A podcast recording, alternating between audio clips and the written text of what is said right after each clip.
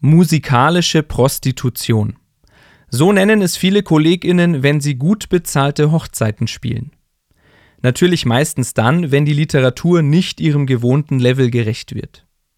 Wir beschweren uns aber auch gern über die weniger qualifizierten Musikerinnen, die uns diese Jobs wegnehmen und dafür auch noch irrsinnig hohe Gagen kassieren. Zwei Dinge stören mich an dieser Einstellung. Erstens, Warum überlassen wir Profimusikerinnen diesen gut bezahlten Markt den Amateuren? Schließlich gibt es kaum gut bezahlte Märkte in der Branche. Und zweitens, bei Hochzeiten, aber genauso bei Beerdigungen oder Geburtstagsfeiern ist unser Publikum offener für musikalische Inhalte.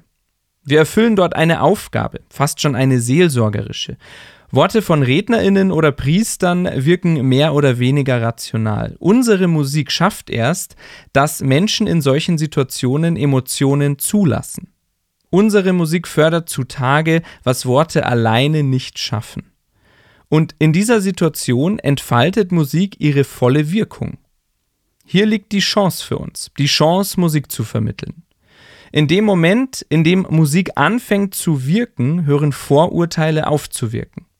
Es ist dann nicht mehr wichtig, ob ich sonst auch Klassik höre oder genug weiß. Ich tauche einfach ein.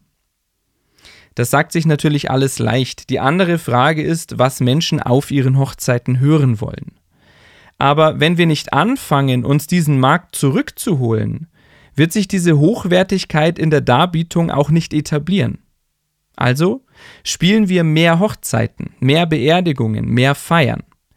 Damit werden wir nicht nur einer gesellschaftlichen Funktion gerecht, sondern wir erreichen Menschen, wie es uns sonst kaum möglich ist.